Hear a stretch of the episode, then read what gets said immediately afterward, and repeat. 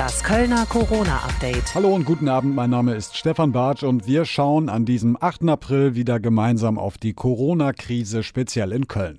Außerdem schauen wir auf das, was fehlt, wie zum Beispiel Schutzkleidung, sprechen mit zwei Kölner Unternehmen, die in dieser Zeit ihre Produktion auf Desinfektionsmittel umgestellt haben und sprechen über einen Kölner Pfarrer, der Gottesdienste seit geraumer Zeit bereits online macht. Jetzt aber erstmal die Nachrichten des Tages im Überblick mit Rebecca Otten. Hallo und guten Tag. Zunächst die Zahlen aus dem Krisenstab der Stadt Köln, Stand 15.30 Uhr. Bei uns gibt es mittlerweile fast 1900 bestätigte Corona-Fälle. 1017 von ihnen konnten die Quarantäne bereits verlassen und gelten als gesund. Die Zahl der Menschen, die an den Folgen des Coronavirus gestorben sind, liegt in Köln aktuell bei 38. Ob Minigolf, Kletterhalle oder Konzertlocation, die Freizeitbetriebe bei uns in der Stadt befürchten nach der Corona-Krise eine Pleitewelle. In einem offenen Brief bitten sie jetzt die NRW-Landesregierung um Hilfe. Über 50 Unternehmen aus Köln und der Region haben sich zusammengetan. Sie hoffen auf Hilfe vor allem bei hohen Mieten. Ansonsten werde es viele Freizeitangebote nach der Corona-Krise nicht mehr geben, sagen sie. Sie wollen der Landesregierung konkrete Vorschläge machen, wie die Betriebe unter Einhaltung der Sicherheitsmaßnahmen wieder zurück zur Normalität kommen könnten. Die Corona-Krise zwingt immer mehr Unternehmen in die Knie. Der Damenmodenhersteller Appelrad Küpper muss Insolvenz anmelden. Das hat der Insolvenzberater des Unternehmens bekannt gegeben. Nachdem er mit einem außergewöhnlich guten Januar und Februar ins Jahr 2020 gestartet sei, habe die Corona-Pandemie das Unternehmen in eine schwere Krise geführt. Aufgrund der behördlichen Schließungen aller 16 Filialen sei der Umsatz nahezu komplett eingebrochen. Die Situation sei aber auch schon vor Corona nicht einfach gewesen. Rund 1000 Mitarbeiter könnten von dieser Insolvenz betroffen sein. Auch die Schwimmbäder in der Stadt trifft es im Moment hart. Die Betriebskosten laufen weiter, während die Einnahmen bei Null liegen, sagen die Kölnbäder. Man nutze jetzt die freie Zeit aber, um in den Bädern Reparaturen durchzuführen und sich auf die Freibadsaison vorzubereiten. Man warte jetzt auf Entscheidungen der Politik, wann und in welchem Umfang die Maßnahmen gelockert würden, sagt uns eine Sprecherin. Bis dahin würden die Vorbereitungen für die Saisoneröffnung normal weiterlaufen. Weil auch viele Studentenjobs jetzt gestrichen wurden, möchte die Kölner Universitätsstiftung Unterstützung leisten. Sie will 250 Studenten, die jetzt in besonders großer finanzieller Not sind, mit Einmalzahlungen über die Runden helfen. Dafür stellt die Stiftung 200.000 Euro bereit. Ab sofort können sich Studierende für die Soforthilfe von 800 Euro bewerben. Sie müssen nachweisen, ob ihr Job aufgrund der Corona-Krise weggefallen ist und bis zum 20. April einen formlosen Antrag per E-Mail stellen. Und jetzt der Überblick, was sonst noch in NRW und der Welt passiert ist. Seit Monaten wird in der EU diskutiert, wo unbegleitete Kinder aus Flüchtlingslagern in Griechenland unterkommen können. Jetzt gibt es konkrete Planungen. Luxemburg und Deutschland planen zwei Transferflüge. Die ersten 50 Minderjährigen kommen demnach voraussichtlich nächste Woche nach Deutschland. Das hat das Bundeskabinett heute entschieden. Koordiniert werde der Prozess von der EU-Kommission im Rahmen einer europäischen Lösung, hieß es. Die Kölner Lufthansa-Tochter Germanwings ist Geschichte. Die Airline hatte gestern angekündigt, dass der Flugbetrieb nicht mehr aufgenommen werde. Unklar ist bislang, was mit den 1400 Beschäftigten passieren wird. Man verhandle gerade über Optionen, so das Unternehmen. Die Pilotengewerkschaft Cockpit hat das Vorgehen scharf verurteilt. Lufthansa habe eine fertig ausverhandelte Vereinbarung zur Kurzarbeit ausgeschlagen und offenbar die Lage genutzt, um die Umstrukturierung des Konzerns auf dem Rücken der Mitarbeiter voranzutreiben. In Italien ist wieder eine Brücke eingestürzt. Nach Behördenangaben sollen dabei nur einige Menschen leicht verletzt worden sein. Bei der Brücke handelt es sich um eine Staatsstraße über einen Fluss zwischen Ligurien und der Toskana. Im August 2018 war in Genua eine Autobahnbrücke eingestürzt. 43 Menschen kamen damals ums Leben. Seitdem wird über die marode Infrastruktur in Italien heftig diskutiert. Und soweit die Kurznachrichten bis 17 Uhr mit Rebecca Otten. Schutzkleidung wie Masken, Kittel oder Handschuhe sind in dieser Zeit absolute Mangelware. Krankenschwestern, Ärzte und all diejenigen, die in dieser Krise in ihrem Job den direkten Kontakt gar nicht verhindern können, brauchen diese aber dringend. Frank Waltel mit einem Zwischenbericht über das, was fehlt. Köln lebt in Sachen Corona-Schutzkleidung immer noch von der Hand in den Mund. Bislang gelingt es kaum, in dem vor rund zwei Wochen neu gegründeten Logistikzentrum Lagerbestände von Schutzausrüstungen aufzunehmen aufzubauen.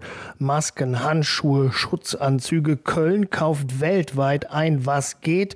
Genau, und das ist das Problem, genau wie der Rest der Welt. Kölns Feuerwehrchef Christian Miller. Also äh, momentan ist es so, dass wir äh, heute eine Lieferung bekommen, gestern schon Lieferung bekommen haben und die gehen heute wieder raus. Also die Lagerbestände sind eigentlich sehr gering, weil wir sofort äh, ausliefern. Größte, der größte Bedarf ist eigentlich tatsächlich an Schutzkitteln und an Visieren und Schutzbrillen. Da haben wir momentan auf dem Weltmarkt kaum Möglichkeiten, was zu bekommen. Noch keine Verzweiflung, aber Sorge ist durchaus da. Ja, also wir haben gerade im Bereich äh, Krankenhäuser, Altenpflegebereiche natürlich das Thema, dass die Schutzkittel bei jedem Patienten eigentlich gewechselt werden sollten.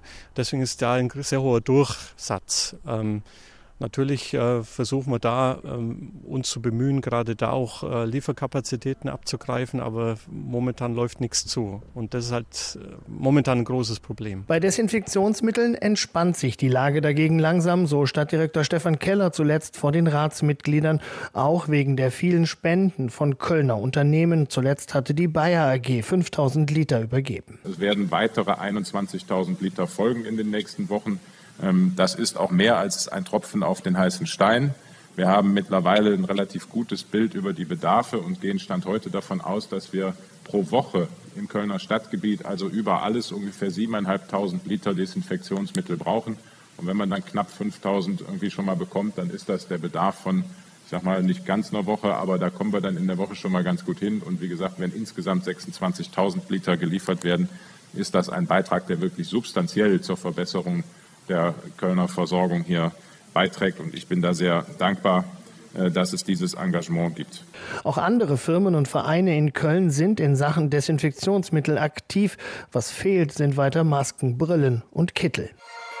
Ganz anders sieht es also bei Desinfektionsmitteln aus. Unter anderem liegt das auch an der Destillerie Gin Sanity von Dagmar und Michael Frangenberg in Braunsfeld.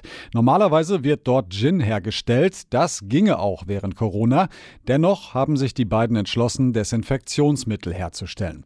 Und darüber spreche ich jetzt mit Dagmar. Grüß dich. Hi, grüße dich. Dagmar, zunächst mal die Frage, wie seid ihr auf die Idee gekommen, jetzt anstatt Gin Desinfektionsmittel herzustellen? Ich sag mal so, für uns ist die Corona-Krise natürlich echt auch ein ganz harter Schlag. Ne? Wir sind ein ganz kleiner Betrieb, uns gibt es auch noch nicht so lange. Und es war letzten Endes bei uns so, dass ich auf Instagram den Account von einer englischen Gin-Marke gesehen habe, die so ganz abgefahrene kleine Fläschchen mit Desinfektionsmittel da stehen hatten. Und da habe ich zu meinem Mann gesagt, Menschenskinder, guck mal, es gibt ja ganz offensichtlich etwas, was wir haben, was im Moment total knapp ist, nämlich Ethanol, Alkohol. Und wir hatten da eine super Idee. Lass uns das doch auch machen. Damit helfen wir anderen und wir helfen aber halt auch uns ein bisschen dabei, uns über Wasser zu halten, weil bei uns war es halt einfach so, wie bei ganz vielen anderen auch, dass von jetzt auf gleich eigentlich alle Händler laufende Bestellungen noch storniert haben, keine mhm. neuen kamen dazu und da machst du dir Gedanken als Familienbetrieb. Ne? So, also soweit zum hehren Vorsatz. Das habe ich dann also voller Euphorie gepostet mhm. bei Facebook und bei Instagram und wir machen das jetzt. Der Beitrag ist dann innerhalb von wenigen Tagen irgendwie 12.000 Mal angeguckt worden, was für uns echt total viel war. Mhm. Und dann kam das Aber. Dann kamen also ein paar Menschen, die sich auskannten und äh, die sagten, ja, Moment mal, dürft ihr erstens gar nicht, ist in Deutschland so auch nicht erlaubt, ist total kompliziert und könnt ihr irgendwie total vergessen. Mhm. So. Und mit sowas kann ich immer ganz schlecht umgehen, mit solchen Ansagen. Aber so viel mal irgendwie zum Einstieg quasi.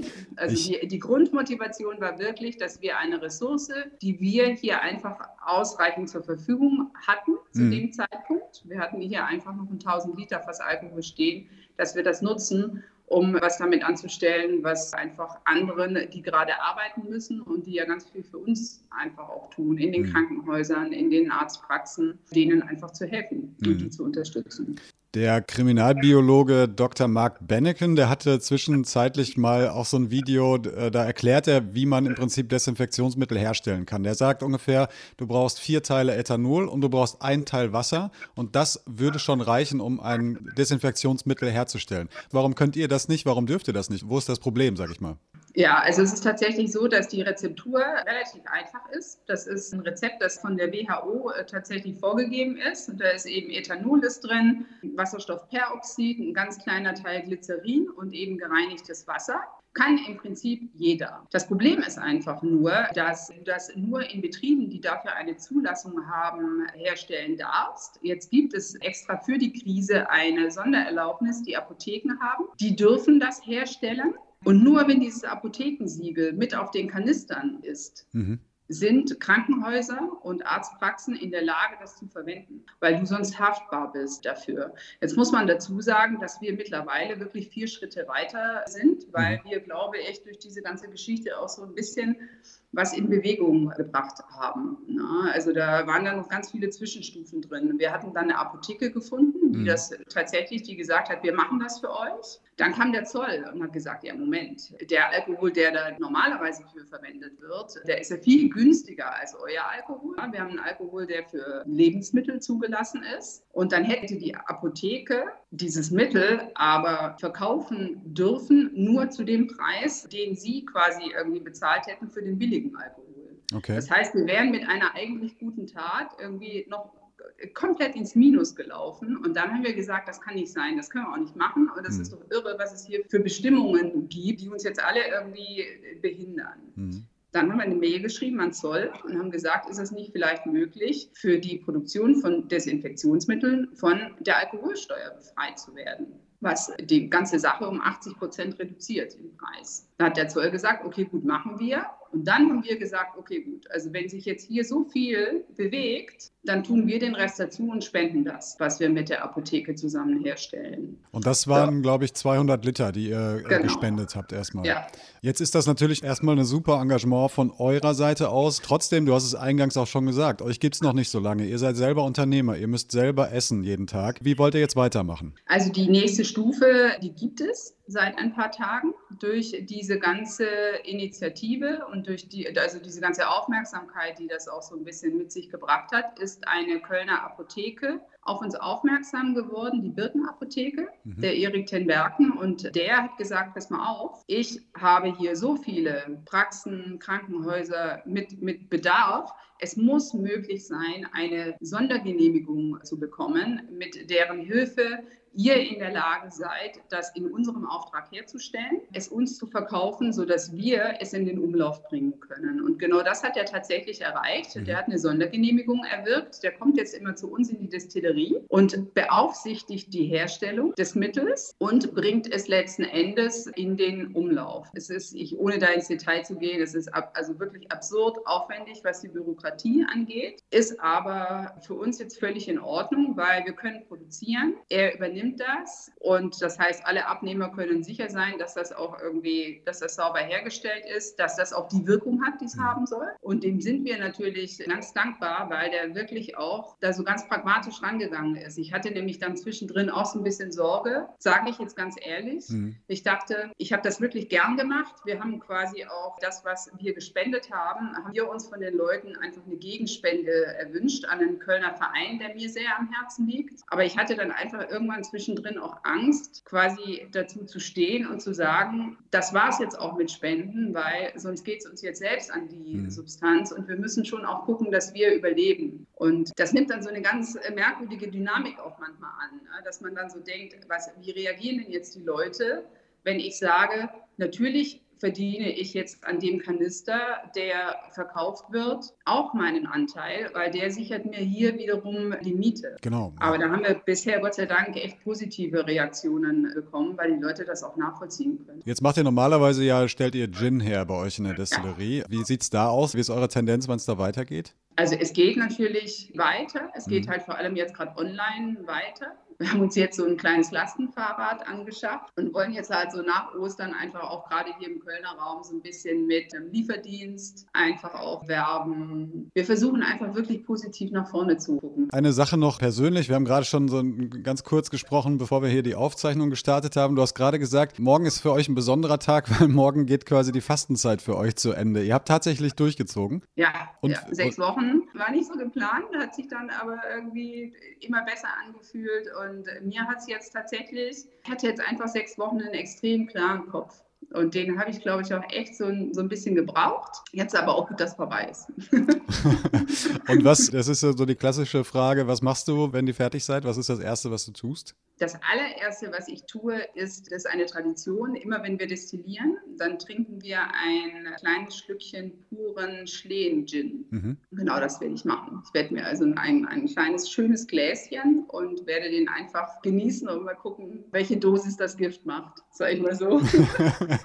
das habt ihr euch redlich verdient. Vielen Dank für das Gespräch. Danke dir. Und wir bleiben beim Thema, denn was hier im Kleinen bereits seit Wochen passiert, funktioniert auch im großen Stil. Allein der Chemie Chemiekonzern Bayer hat in seinem Werk in Dormagen die kurzfristige Produktion von 50.000 Litern Desinfektionsmittel ermöglicht. Ähnlich läuft das bei der Shell-Raffinerie in Wesseling. Von dort zugeschaltet ist mir jetzt Felicitas Feltenbecker. Ich grüße Sie. Hallo. Frau Feltenbecker, auch bei Ihnen ist das Thema Desinfektionsmittel sozusagen angekommen. Sie haben ein, ein kleines Projekt sozusagen eröffnet. Können Sie mir erzählen, was genau tun Sie dort? Genau, wir haben in unserem Ausbildungszentrum einen kleinen Mischbetrieb quasi aufgesetzt, in dem die Auszubildenden aus den Produkten, die wir bekommen, in Zusammenarbeit mit einer Apotheke hier in Wesseling, quasi Desinfektionsmittel nach bestimmten Rezepturen, die wir vorgegeben bekommen, mischen und dann in Kanister abfüllen. Das mhm. ist das, was wir hier gerade machen. Und diese Desinfektionsmittel, die verkaufen verkaufen Sie dann auch ganz normal? Wir nicht. Wir handeln wirklich für den Apotheker. Also das heißt, der Apotheker hat Aufträge. Das ist nicht immer nur verkaufen, das ist sehr unterschiedlich. Und der beliefert viele Krankenhäuser und Altenheime hier rundum. Und für den stellen wir das quasi her. Wie viele Menschen arbeiten in diesem Projekt? Genau, es sind 29 Azubis dabei und sieben Ausbilder und die arbeiten im vollkontinuierlichen Schichtsystem gerade. Das heißt 24 Stunden rund um die Uhr. Wie haben die reagiert, als sie mit der Idee um die Ecke kamen, sage ich mal salopp? Genau, wir müssen sagen, die Idee kam auch von vielen Mitarbeitern bei uns aus dem Werk. Wie können wir helfen? Wie haben die Azubis reagiert? Man kann es ganz einfach sagen, die haben sich gefreut, weil mhm. die wollen helfen. Wir haben viele Auszubildende, deren Eltern in Krankenhäusern oder auch im Pflegebereich arbeiten und haben das hautnah zu Hause auch mitbekommen und freuen sich jetzt sehr darüber, dass sie hier mithelfen können. Und ähm, seien wir mal ehrlich, wenn man einen Auszubildenden fragt, ob er gerade Homeoffice, Homeschooling machen möchte oder lieber an sowas mitwirken möchte, ist die Antwort relativ schnell klar. Ja, das denke ich auch. Um mal so einen Eindruck davon zu kriegen, welche, welche Dimensionen reden wir da? Wenn Sie sagen 24 Stunden Schichtbetrieb, 29 Auszubildende, da kommt eine Menge zusammen, ne? Genau, wir waren sehr positiv eingestellt und haben am Anfang gesagt, oh, die schaffen so 12.000 Liter. Die Azubis haben es uns gezeigt, sage ich ganz bewusst und ich glaube, ich darf das offen so sagen. Wir sind jetzt bei ungefähr 20.000 Liter, die die in sechs Tagen in 24 Stunden schaffen. Das sind schon große Dimensionen. Gerade hatte ich schon äh, gehört, bei der kleinen Destillerie zwei Menschen arbeiten dort. Es muss ein Apotheker in die Destillerie kommen, der sozusagen diesen Mischvorgang observiert. Läuft das bei Ihnen ähnlich oder ist es bei Ihnen möglicherweise ein bisschen leichter? Nee, auch nicht leichter. Auch wir haben einen Apotheker, der regelmäßig vor Ort kommt und jede Rezeptur quasi überwacht. Das heißt, es beginnt mit einer Qualitätskontrolle der Produkte, die wir bekommen und der Edukte, die wir einsetzen. Und dann wird wirklich bei der ersten, wir nennen das Charge, also die erste Runde, die gemischt wird, wird wieder eine Qualitätskontrolle gezogen und da wird geguckt. Und wir bekommen mit der Analytik Hilfe von der Taskforce der Berufsfeuerwehr in Köln. Also hier arbeiten ganz viele zusammen. Wie schätzen Sie das ein, gerade dieses Prozedere, bis man überhaupt ein Desinfektions Desinfektionsmittel herstellen kann. Ich glaube, die Vorgaben sind gut. Also das muss man auch einfach sagen und, und da stützt uns unser Staat auch. Ich denke, man muss ein bisschen die Ecke denken lernen. Wie kann man diesen Zustand herstellen? Und das ist das, was wir in unserem Glastechnikum hier geschafft haben. Also wir haben einfach, um ein Gefühl zu geben, es gab diese Lockerung und der Apotheker hat gesagt, okay, wir können das testen, aber wir ziehen natürlich von den Gerätschaften, die wir hier haben, auch ganz klar Proben und mhm. gucken das nach. Und ich finde, wenn man da sagt, okay, wir können sicherstellen, es ist 100 Prozent okay und das ist mit unseren Glasapparaturen der Fall. Wir haben sie getestet, die Feuerwehr hat es analysiert, nicht wir selber. Und dann ist es für mich eine Lockerung, die ich gut finde, weil man einfach helfen kann und viel schaffen kann in einer außergewöhnlichen Situation. Nichtsdestotrotz, Regeln sind Regeln und ich glaube, es ist gut, dass es sie gibt, weil wir sehen einfach mit viel Akribie müssen wir auch hier den Stoff herstellen, dann am Schluss das Desinfektionsmittel und es ist auch sinnvoll. Wir wollen Leute schützen und nichts anderes. Vielen Dank, äh, Frau Feltenbecker, für dieses Gespräch und grüßen Sie unbekannterweise die zahlreichen Azubis, die da so eifrig arbeiten im Hintergrund. Das mache ich gerne. Vielen lieben Dank.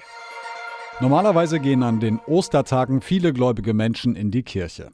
Schließlich gilt die Auferstehung Jesu Christi als das höchste christliche Fest im Jahr. Genau das wird in diesem Jahr nicht möglich sein. Doch es gibt durchaus Alternativen.